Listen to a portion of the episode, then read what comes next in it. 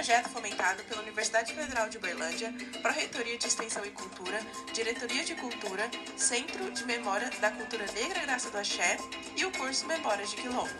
Com muito prazer, apresentamos o segundo episódio do nosso podcast retirado do curso Memórias de Quilombo. O episódio de hoje é sobre a diáspora africana. As rotas de migração forçada, né, que é intitulada de diáspora, as rotas, elas na verdade, elas passaram por diversas mudanças. Houve rotas de tempos em tempos, né? Então a gente teve um processo de quase 400 anos de escravização dos africanos e essas rotas elas mudaram ao longo do tempo de acordo com os países. Tem pesquisadores que narram que a estimativa é entre 3 milhões e 8 milhões de pessoas que desembarcaram aqui nos portos brasileiros para serem vendidos como escravos, né? Isso entre meados do século XVI até meados do século XIX. As quatro principais rotas dos navios negreiros, elas ligavam o continente africano ao Brasil. O nome das rotas é Guiné, Mina, Angola e Moçambique. Os prisioneiros, eles eram trocados por armas de fogo, tecido, espelho, utensílios de vidro, ferro, tabaco, aguardente, entre outros. E aí, nesse processo, principalmente dessa questão da, da produção da aguardente, né, ao longo dos séculos, os escravizados eram forçados a produzir a aguardente aqui no Brasil, né, cachaça.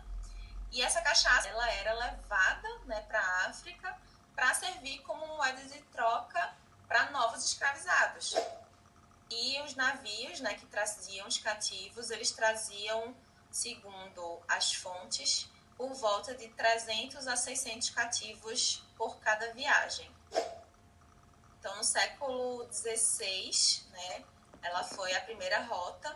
Então, a, a Alta Guiné ela foi o principal núcleo de obtenção de africanos para serem escravizados através dos traficantes portugueses. Então, eles eram trazidos de Cabo Verde e saíam de navios com cativos vindos, principalmente da região onde era, onde hoje se situa a Guiné-Bissau, Senegal, Mauritânia, Gâmbia, Serra Leoa, Libéria e Costa do Marfim. E o destino desses prisioneiros eram principalmente o, é, o Brasil, né? E na região norte e nordeste essa foi a rota que teve menos escravizados trazidos. Então, a segunda rota foi a rota da Mina. Ela saía de África, né, através da fortaleza de São Jorge da Mina, que foi erguido pelos portugueses na costa de Gana, da, do atual país Gana, né, próximo ao ano de 1500, um pouco antes, para proteger a questão do comércio de ouro que era feito por eles lá na região. Durante o século XVII foi um importante ponto, né, grande escravização, de grande tráfico, aliás, é, dos africanos trazidos para o Brasil e para outros países também.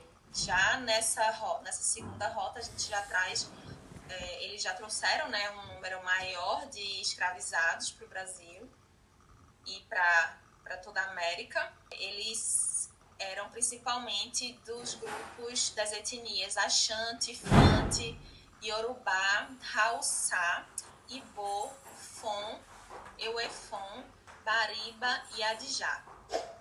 A terceira rota, né, que é a rota de Angola, e essa rota, ela foi a rota que trouxe maior quantitativo de escravizados. Ela trouxe cerca de 40% dos por volta de 10 milhões de escravizados trazidos para toda a América, né? Então, o maior quantitativo país que foi o Brasil. A quarta e última rota, ela já circunda né, o, o sul da África. É, essa população é trazida da costa oeste da África. Então, a gente consegue perceber através dessa imagem que os povos que foram trazidos, eles é, eram povos que habitavam as costas, tanto a leste como a oeste. Vitor comenta que sobre a confirmação das rotas não tem como ter certeza dos números exatos, mas a historiografia vem conseguindo mensurar cada vez mais próximos por meio da análise de livros e registros do tráfego. Muito obrigada por Muito obrigada por ouvir o nosso segundo episódio do curso Memórias de Quilombo. Não perca o terceiro, que será sobre o olhar da historiografia. Até a próxima!